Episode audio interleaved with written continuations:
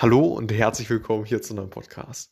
Beim Schema on Write geht es darum, dass man das Schema ja schon bevor man die Daten in, das, in diesen Datenspeicher lädt, definiert. Also man definiert das Schema, bevor man die Daten in den Datenspeicher lädt.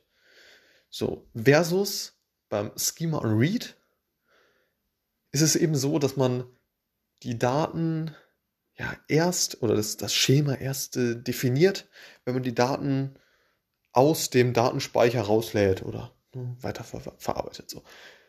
Und ja, als Beispiel, also wann, wann wird jetzt äh, welches Prinzip verwendet?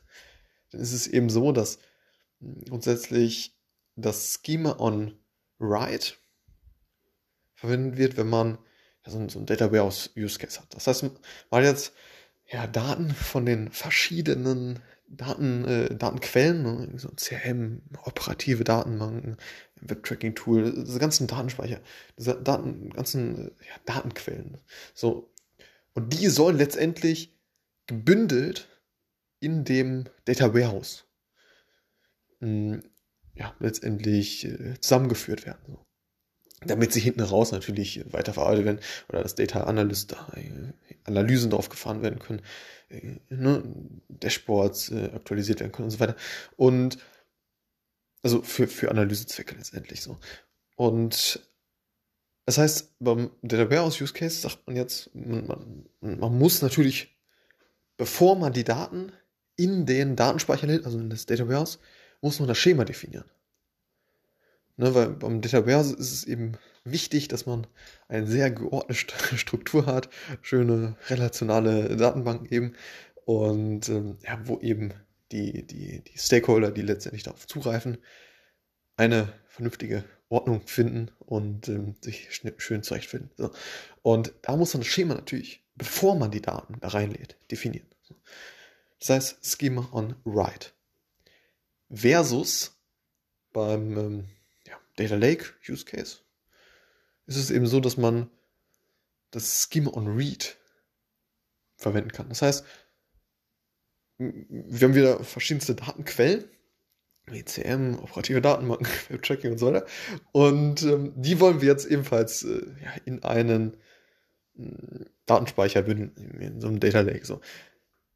Aber jetzt ist es nicht so, dass wir irgendwie so ein ja, so ein großes irgendwie so ein Schema machen, äh, Schema kreieren, äh, definieren.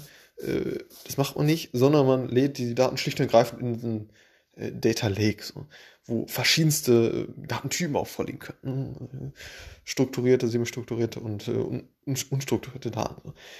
Und ähm, die bündeln wir jetzt da, ohne, ohne vorher ein, ein fest definiertes Schema zu haben ne, in diesem Data Lake sondern erst wenn wir die Daten letztendlich aus dem Data Lake mh, hm, heraus äh, extrahieren wollen, so, dann definieren wir ein Schema. So.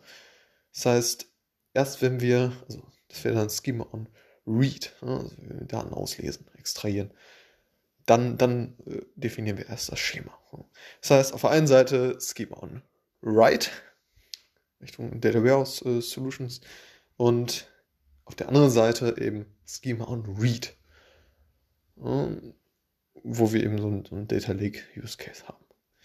Das war's zu diesem Podcast äh, Schema on Write versus Schema on Read. Bis zum nächsten Mal. Ciao.